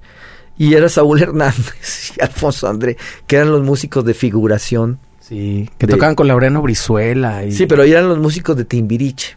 ¿Ah, sí? Sí, eran los que estaban allá atrás, haciéndose al, al tonto, ¿no? Solamente ellos dos. Sí, no, no me acuerdo quién porque, porque Markovich lo hizo un tiempo con Laureano, por, por lo menos sí. Sí, no me acuerdo quién era el bajista, pero yo me acuerdo por ahí. Las... El bajista era Saúl. Sí, ah, pues ahí estaban, salían atrás, mucho look y todo. Y yo me acordaba por ellos porque conocía las insólitas imágenes de Aurora, ya los mm. había escuchado yo, o sea, y, era un grupo que a mí se me hacía muy feo, las insólitas. la primera vez que yo vimos las insólitas, decía que qué Sí estaba bien pacheco el rollo, pero este, en ese entonces yo no los entendí, ni tampoco. Eh, fue, fue una audición donde escuchamos Chiquis Amaros y yo eh, en un lugar que se llama Satélite Rocks, donde tocábamos con más. Donde llegó a audicionar insólitas imágenes y no quedaron. no quedaron porque estaba muy raro, ¿no? O sea, pero de, por eso me acordé de ellos, ¿no? Por eso meto este preámbulo ahí un poquito de lo que sucedía en la escena, porque es interesante ver que pues, había músicos que estaban ahí también como parte del sistema Televisa, ¿no? Y, Exactamente, y, y, lo alimentaban, cabrón. También le entendieron, un poquito que jugaron también el juego, ¿no? Sí, pues había que vivir de algo, la verdad, ¿no? Y pues qué mejor que la música. Y entonces ustedes, o sea, porque como ustedes que estaban viviendo ahí, ahí comían, pero no tenían para pagar sus cuentas, sus cosas, ¿no? O sea, no generaban. Y otra vez el grupo regresa a casa con papi y mami, ¿no? Vamos otra vez para Guadalajara. ¿Y cómo era ese tema? Porque digo, hay papás que de repente lo pueden tomar como a bien, es tu camino y tal, o, o, si veías como, pues te lo estoy diciendo, te lo estoy diciendo que no es por ahí. Yo, yo creo que el, gran problema de esto es que nuestros papás no se daban cuenta de lo que había en nosotros, ¿no? Porque eh, si un papá de esta generación hubiera visto que nosotros hacíamos discos con esa facilidad y que llamábamos la atención con, porque se nos, se nos daba fácil, ¿eh? Yo mandaba un cassette a una compañía y al otro día, ¿qué onda, no? Y ahora lo mando y un silencio sepulcral. O sea, si se nos abrieran las puertas. Entonces, así como se nos abrió con Montana, pues nos regresamos a Guadalajara y sí se hizo una brecha en mi familia, porque yo era el que venía, iba, iba, venía, ¿no? Entonces regresé pues otra vez a retomar estudios. Gracias a Dios mi memoria me ayudaba y volví a ponerme al hilo y, y órale, pues nos regresamos. Montana no pasó mucho, hizo su ruido, salió su disco, su acetato. Estaba en los primeros lugares de venta en Gigante, el disco, yo entraba, ah, mira, tu primer disco tal. Sí, sí por, eso te digo que todo el mundo lo tenía. Entonces eran cosas que nosotros no, no aquilatábamos, estábamos bien mensos, güey. Estábamos muy morros. Yo veía el disco en gigante, ah, qué chido. Ya. Costaba aquí, así como 580 mil pesos o una cosa así. Exactamente. Entonces no, ni tocábamos montantes, ya nos venimos, la banda se desbandó un poco, ¿no? Andrés, pues también yo creo que en sus cosas familiares, Cala en las suyas. Creo que Cala se había casado, algo así. Se casó muy morro, Cala. Eh, había entrado el chino Inda también, que fue el que terminó grabando el disco, que era un bajista este malo, pero con muy buenas ideas, ¿no? O sea, que era un vaso que decías, qué buenas ideas, pero qué malo eres. Y este, Abraham, este, en ese entonces también no sé qué hizo, o no sé a dónde se fue, si se fue a Estados Unidos. En algún momento se fue, ¿no? Sí, algo pasó. Total que un día yo estaba en mi casa y me hablan Vato León, oye, queremos contratar a Montana. Y yo, pues, no existe. Y yo, bueno, pues son 60 mil pesos. Así dije una cantidad así como para que... Para que, te dijeran que no. Para que me dijeran que no. Ah, también cuando te deposito. Molas. Dije, órale. Entonces, no, pues deposita. que me deposito, no había banda. Entonces, yo buscar a Cala, buscar a Andrés. Oye, pues ya sabes, la lana también une a los músicos. ¿no? Es como una fogata, ¿no? Sí. llegó la lana y pues le hablamos a, eh, a, a Javier, el bajista de Más, que pues él era un niño bien, que tenía su empresa. Ah, yo pues yo le hago el paro, ¿no? Andrés agarró el teclado, Cala pues se vino, obviamente, estaba recién casado. Y agarramos otra vez a Neto Franco, que estaba un poco mejor, el de Mask. Y armamos Montana, pero estábamos tan mensos que sacamos covers para la tocada, ¿no? Porque pues, pues ¿qué vamos a tocar? No pensamos que teníamos un disco, ¿no? sacamos dos del disco, pero sacamos rolas de Tear for Fears, no sé, así como, como un grupo de covers y que llegamos a, a León, un lugar que se llama el Jardín de las Aves, y la gente, pues, quiero más, y, quisiera que estuviera, o sea, estaban pidiendo las rolas de Monte y nosotros no las sabíamos. No las ensayaron, pues, órale, no las montaron. Pues ahí a medios darle, ¿no? Y, y, y, nos dimos cuenta que estaba sonando en el bajío el disco de Montana, quiero más, o sea, estaba sonando, quisiera que estuvieras aquí. Creo que ahí también estaba. Sí, quisiera que estuvieras aquí, que por cierto esa versión no tiene guitarra porque el que la mezcló la perdió. Entonces puro órgano bajo y así les gustó a la gente. Y estaba Quiero Más y estaba la de que te va sonando en el radio por un cuate que se llamaba Joselino Vázquez, que era un locutor ahí del Bajía que le gustó la banda y le empezó a sonar y empezó a estar en los primeros lugares. Y nos dimos cuenta que en el Bajío había un mercado para nosotros. Entonces regresamos a montar las rolas y empezamos a tocar y tocar en toda esa zona del Bajío. Fue como nuestra nuestra fuente de ingresos, ¿no? Para nosotros y también para Sombrero Verde, eh, Zamora, Irapuato, Salamanca, Querétaro, San Luis Potosí, que ya, León, Guanajuato. Que ya no estaba Abraham en Sombrero Verde entonces, ¿no les tocó hacer juntos eso? No, bueno, ahí eh, este Abraham, no sé qué pasó con Abraham, que nosotros pues nos fuimos como Montana, no sé por qué no estuvo en este. Yo creo que se fue a Estados Unidos a buscar suerte o a México. ah, o creo que volvió a armar punto y aparte o se fue a audicionar para para otros alguien. para alguien, ¿no? O sea, andaba él en su búsqueda, pero nosotros estábamos toque y toque. O sea, casi, casi que sin querer los volvieron a armar, al estar los, eh, al, al, disco estar funcionando prácticamente solo. Exactamente, y, y bueno, lo curioso esto es que la gente nos seguía mucho. Y en Guadalajara también empezó a sonar las rolas de Montana. Tal grado que nos animó otra vez, teníamos ingresos y empezamos a armar estas demos en cassette. Entonces ahí empezamos a, grabar rolas, a hacer rolas.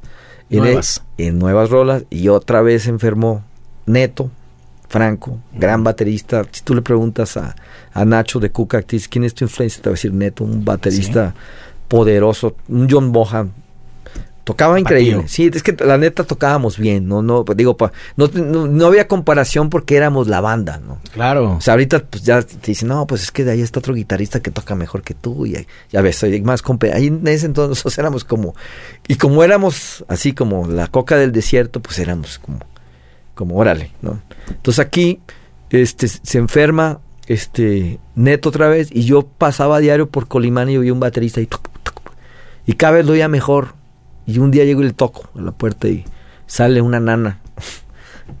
Ahí vivía la familia Domene. Oye, ¿me, das chances de entrar a escuchar al baterista? Y entro y el morrito, Bola Domene. Claro. Otra vez descubriendo músicos. Se sigue tu historia entonces. Exactamente. Entonces no, no, no había bateristas donde buscar. Lo, lo, encontrabas en la colonia. Era así como que salía. Ay, mira, había bateristas así ensayando. Yo veía cuál se oía mejor. Y Bola pues oía bien. Para mi gusto. Y hoy no quieres audicionar para estar en Montana pues Bola se zurró porque él era fan de José Force, de Mask, y pues me lo llevé al cuarto ensayo, ya hizo la prueba, se aprendió dos rolas de Montana, algún día te contará su historia Bola, y, y, y Andrés y Cala, no, está muy morro, y la verdad no le pega muy bien, yo le dije, ¿sabes que sí le pega bien? ¿no? O sea, no sé por qué yo siempre tuve la intuición, yo sé cuando algo es bueno o algo es malo. Diciendo, este vato sí la trae. Pues vamos a darle chance. Total, que entró y empezamos a componer con él y salió el primer disco, ¿no? Que es de Rostros Ocultos. Hicimos el demo, lo mandamos a una compañía disquera, se lo mandamos a Ricardo Ochoa, Ricardo Ochoa se lo hizo llegar a Luis de Llano, y Luis de Llano nos llamó a México, fuimos y nos dijo, ¿saben qué? Yo los puedo meter a una compañía transnacional, pero cambien ese nombre, ¿no? No pueden usar ese nombre. ¿Cuál? El de, el, de, Montana. Ah, Montana, por eso, por eso buscaron. Sí, entonces, pues a buscar nombre, ¿no? Y el primer nombre, pues siempre fuimos malos para los nombres, ¿no? La Brigada, o sea, pusimos La Legión, KGB, por nombres así de. A ver, los nombres de cada uno, Cala y Arturo, KGB. Ah, ya sé. Javier, así, sí, estábamos bien tarados. Un anagrama ahí o algo así. Y ahí en casa de Andrés, digo, Cala dice que traía, ese libro lo traía él, pero yo era el único que estaba sobrio, ¿no?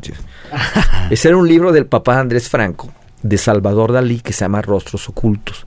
Y estaba en la sala y yo me acuerdo que, digo, ¿y este libro? Ah, rostros ocultos, sí, porque somos las caras ocultas del rock. Y, no sé.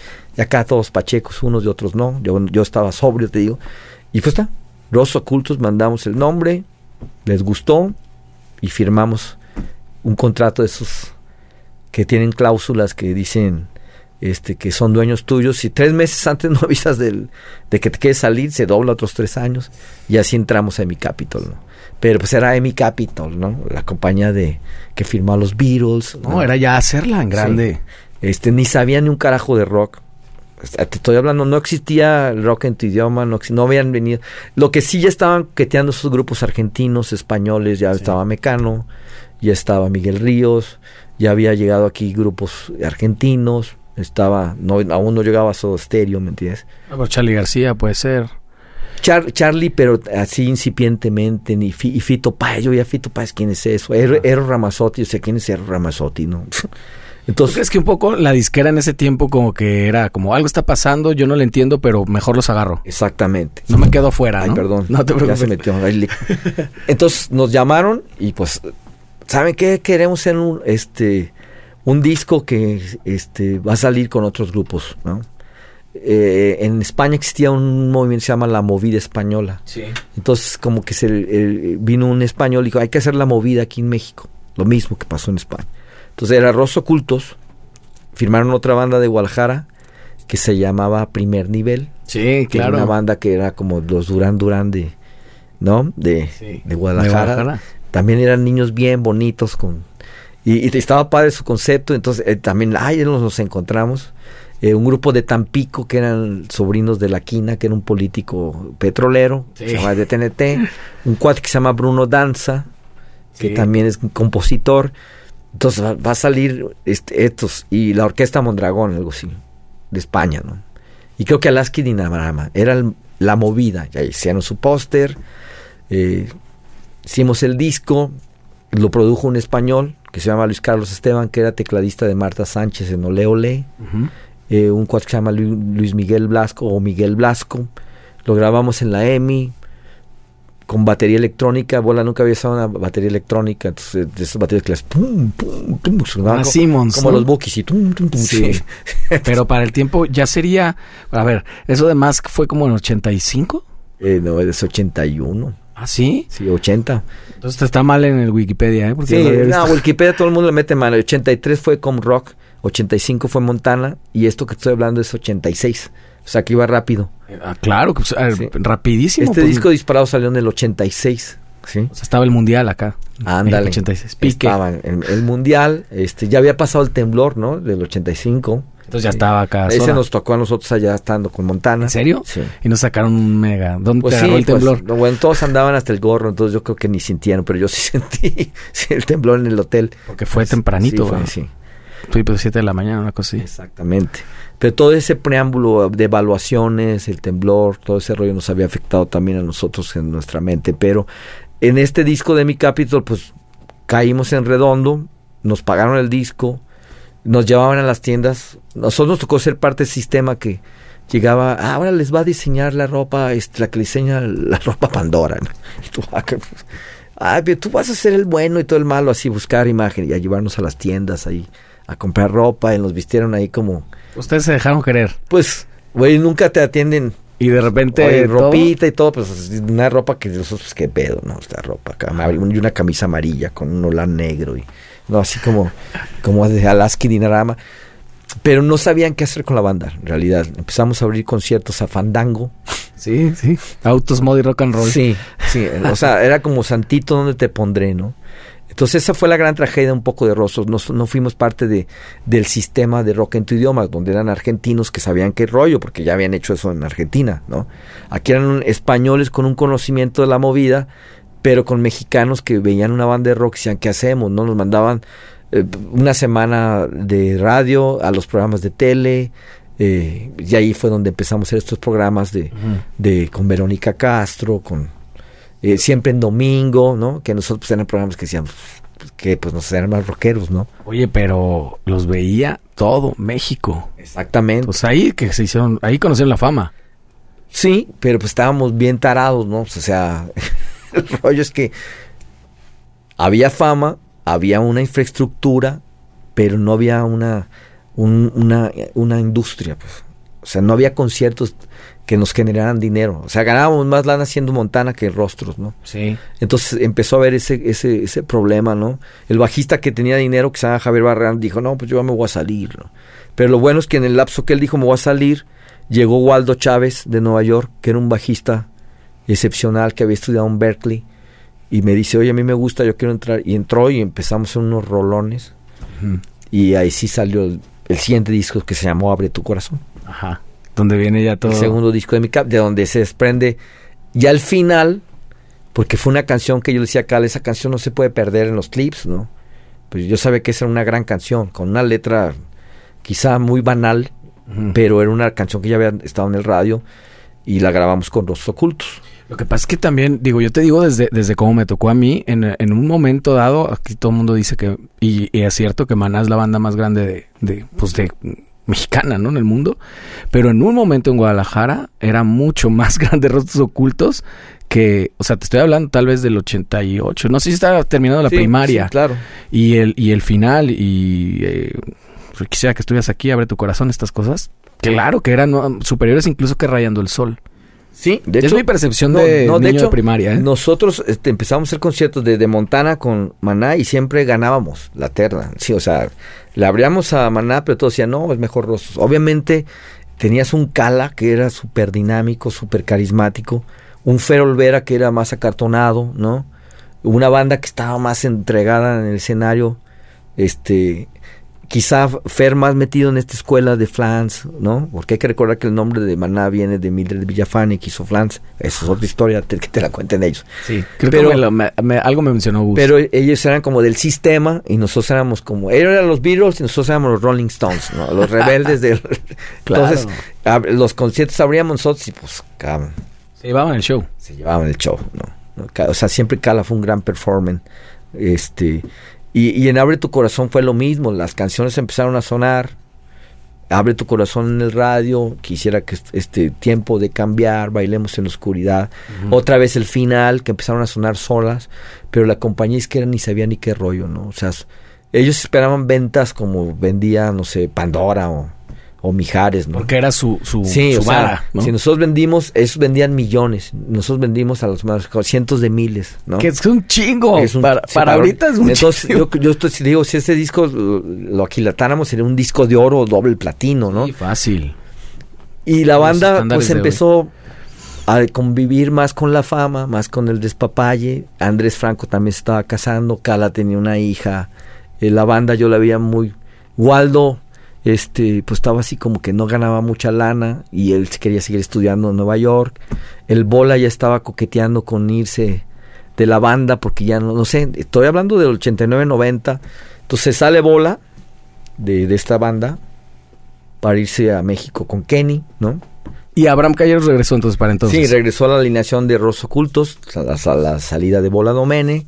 Se ha habido Waldo Chávez, entró en el bajo eh, eh, un chico que, que era el staff porque en eso nos tocó también nosotros construir la escena de industria. Yo empecé a involucrar gente que nos ayudara a conectar. Oye, ¿también veías talento ahí? Sí, ahí el primer Robri que existió, que yo lo llamé a trabajar con nosotros, fue el rostro. El rostro. Yo lo vi aquí, a las tocadas y era muy enfático. Hasta que un día le dije, oye, güey, ¿por qué no me ayudas y cargas y conectas? Y le empecé a enseñar.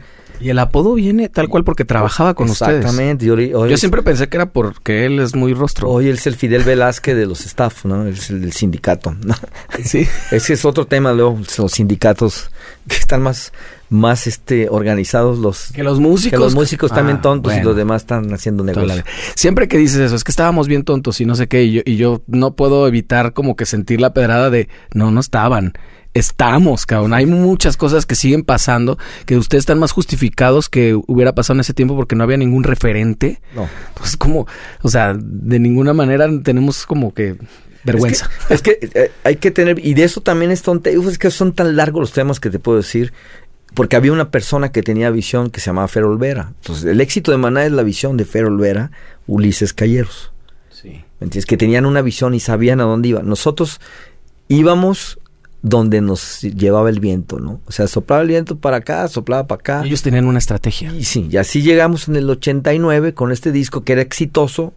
Maná iba a mi casa y ¿cómo le hicieron para hacer ese disco? Iba a Fer Olvera, y Arturo, ¿cómo le hicieron? Están sonando bien cañón, ¿a quién, a qué santos se le arrimaron? O sea, porque Fer era un investigador, ¿no? Y en ese entonces yo me di cuenta que la banda ya no era lo mismo. Ya no estaba Bola, ya no estaba Waldo. 90. Yo componía con Waldo y con bola. Andrés andaba muy clavado en casarse, se iba a casar y luego no se casó, y luego andaba acá y allá. ¿Era como el, año 90? Sí, Cala no iba a los ensayos, era así como muy relajado. Cuando estabas con Abraham, pues era como eh, esperar a que él estuviera en un modus de ensayo, el bajista estaba aprendiendo, y yo ya estaba acostumbrado a un Walde, y, y, para mí hubo una crisis existencial, y, y yo dije, no, pues yo aquí ya en el 90, 91, quizá principios del 92. ¿Qué hiciste entonces? Pues yo, yo para empezar, pues siempre fui muy espiritual, ¿no? Llegó un momento en que sí encontré como, como que espiritualmente eso más me está... Mi papá acababa de morir, sí, yo entré en una como semidepresión de que pues no lo vi por andar de, de rock and rollero. Y cuando llegué a mi casa nomás me di cuenta que estaban todos en la funeraria. Así fue mi regreso a Guadalajara. Pues abrí, hoy la sirvienta que teníamos, en ese entonces teníamos alguien que ayudaba a mi madre, pues se fueron todos y pues vi al director abierto en las funerarias y dije, ah, pues órale, a investigar, ¿no? Entonces, y, así fue como, como yo entré en una crisis, me hice cristiano en ese entonces, empecé Así, en mis tiempos de, de, giras, yo leía la Biblia y me empecé a ser cristiano, me empecé a encontrar como otro estilo de vida para mí más enriquecedor. La música no me daba lo que yo quería. A mí me gusta siempre el aspecto creativo de una banda. Y Rostros no estaba creando nada en ese momento, no estaban componiendo nada, era tocar por tocar, era este puro desmán, puro relajo, puro llegar a la fiesta, ¿no? Y pues yo me salí, me salí y se quedó a cargo de la banda Andrés Franco y Cala, ya la historia pues hablará, porque mucha gente pregunta qué pasó con Rostros Ocultos, por qué no fue como Maná. Y en ese entonces que yo aflojé, fue cuando Fer... Yo todavía me salí de Rostros y iba a mi casa Fer a buscarme para que tocara la guitarra. ¿Con ustedes? ¿Con ellos? Sí, con, con Maná, pero a mí no me gustaba Maná, era el disco de de lentes de sol, hermano. Era como un grupo de rock cantando canciones de parchís, decían, ¿no? Sí. Entonces, no, todavía Fer no desarrollaba este rollo de la composición tan exitoso que tiene. Entonces, no era una banda a la que yo quisiera estar, ¿no? No eran las guitarras que yo quería tocar. Y ahí, pues yo, era así como, no, ya sabes que yo no voy a tocar un tiempo y me voy a retirar. Y así fue como yo me retiré un poco de los rostros ocultos y ya regresé hasta el 95, 96, otra vez a tocar. Porque el Cala me empezó a buscar, ¿no? Así, hizo un disco solista y el disco pues sonaba muy bien. Lo grabó en Nueva York en Electric Lady con Pino Paladino. ¡Wow! El bajista de John Mayer. Oye, nada más. Steve Ferroni, el baterista de, de, de, Tom Petty.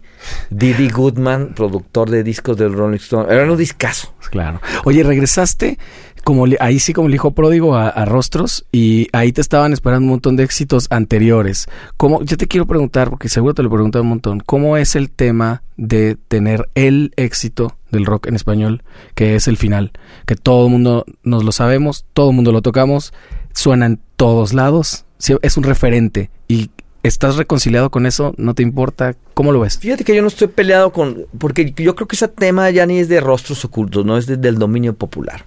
Yo lo veo porque, por ejemplo, hay bandas que me mandan los demos y es la canción, ni siquiera saben cómo se llama, ¿no? La del retrato, la de Llegando a la fiesta, la de Besándose con ocho, la han hecho en duranguense, en sinfónico. Entonces creo que es un gran logro de una canción muy banal, una letra muy, hasta cierto punto, eh, rayando en la estupidez, porque es un, llegando a la fiesta te veo besando. Pero parece que esa frase es tan universal y le sigue pasando a la gente. Y la gente tiene, tiene una simpatía por esa canción, que esa canción se volvió entre las 20 canciones más importantes de un canal de música que se llama VH1. Entre una de las 100 canciones más importantes por el sindicato de autores y compositores de los últimos 100 años está el final. No, estamos hablando de cualquier cosa. O sea, no estás hablando de una rola, es la rola, güey, la rola más coveriada, la rola más tocada no hay boda, no hay bar donde no toquen esa rola. yo creo que yo la he tocado más veces que tú. Pues no sé, habría que ser como un conteo. Pero yo, yo cada vez que la toco es como. Yo la disfruto porque es una rola. Aparte, es una rola que hizo Cala. No, es una rola que hizo Cala en los clips. Fue su primer canción que compuso. Y no se le volvió a dar una canción como esa. ¿No? O sea, porque hemos hecho canciones muy buenas, con buenos contenidos. Pero esa rola parece que es una rola indestructible. O sea, es una rola que, que la queremos olvidar, pero desde que empezamos a tocar el concierto ya están pidiendo el final. Entonces, a veces hasta la tocamos al principio, ya, ya les vaya, cállense, ¿no? Y la vuelven a tocar al final, obviamente. No, bueno, cuando, cuando, pero casi no la tocamos dos veces, ¿no? Porque más bien la hacemos muy larga. que dura diez minutos y, a ver, ya cánsense de cantar esa rola. Pero qué chingón que no, que, que lo tomen eso a bien. Yo con Cala he palomeado, o él ha palomeado con nosotros siempre y no tiene ningún tapujo en hacerlo y me parece bien, porque si hay algunos artistas que reniegan de su éxito y que quieren, no, no sé, le pasó a Radiohead que ya no querían tocar Creep, ¿no? Por ejemplo. Claro, ¿no? Y fue una rola que yo le hice la sugestión y a Andrés Franco de volverla a meter en el disco de Abre tu Corazón porque la gente sí conoce la versión de los clips, pero conocen la de Rostros. Sí. Es Rostro Ocultos el que hizo esa canción más grande de lo que era. La, versión es, Ya era una canción grande, porque del disco de Com Rock la canción más exitosa es el final. No es ni No huyas de mí ni Marielito, es el final. diga lo que digan. Eh, digo, y, yo creo que cualquier compositor quisiéramos tener una rola ah, pero, pues, claro. tan longeva, porque la verdad no se muere, es una rola que vuelve a agarrar vida y vuelve. yo le digo al Calamé, tienes tu seguro de, de, retiro. Chingón. Sí, porque digo, finalmente muchos ni siquiera tienen algo ni cerca a eso, a un éxito o un mediano éxito. Y este que sea tan grande, está Y es una canción misterio, ¿no? Porque, por ejemplo, pues el Cala dice que él hizo el riff del thinking, thinking, thinking, y en realidad este, pues el Cala no toca la guitarra así, ¿me entiendes? Yo, yo siempre que digo que es un riff que hizo Oscar Salazar, que era el, guitarrista de, de, los clips, que después fue guitarrista de Ritmo Peligroso, que hoy trabaja, creo que en una gasolinera en un pueblo abandonado en Estados Unidos, y, creo que ni bien, ni cobra las regalías. Ahí sí, sí me estás viendo, brother, ahí tienes una lana. Este, o de Ricardo Ochoa, ¿no? Ajá, probablemente. Tiene mucho de Ricardo Ochoa. Digo, yo lo hice en Rosso Ocultos distinto, pero parecido, ¿me entiendes? Ajá. O sea, la, idea ya estaba. Es que es una guitarra, mira, es una canción tan fácil de tocar que yo creo que es la primera canción que se aprende un chavo que quiere aprender. Es, es, está sencillo, el requinto, todo, porque la sencillez es más universal. Pues es que eso es, yo creo que es parte de su gran éxito. Y, y, creo que también es un truco de composición. Entre más sencilla sea la composición, yo creo que las mejores canciones son las que son cuatro acordes con una buena melodía y vámonos, porque el riff Estás hablando de Fer Olvera. La música, sí, exactamente. bueno, yo creo que sí, sí componía. Es el máster de eso. Es el máster de... de aparte, acordes. Hay historias y anécdotas que si yo te contara de Fer, este, dirías, este vato era Nostradamus, ¿no? Pero este... Oye, Arturo, tenemos que hacer parte 2, si, si te lo juro que te quisiera, te quisiera comprometer aquí, tenemos que hacer parte 2, porque me pasó lo mismo con Gustavo y todo el mundo me pidió, oye, hay que hacer parte 2. Es que la historia es muy larga, vivieron muchas cosas, empezaron muy chavos. Entonces, eh, por, por, por el día de hoy te agradezco un montón que hayas venido. gracias, aparte la, memoria del celular, de las cámaras, ¿no? de las cámaras.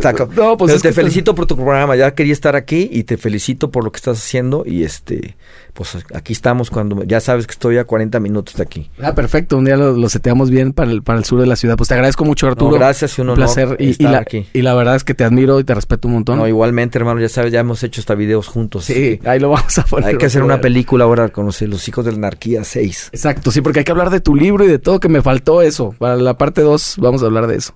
Venga, nos vemos la próxima. Gracias.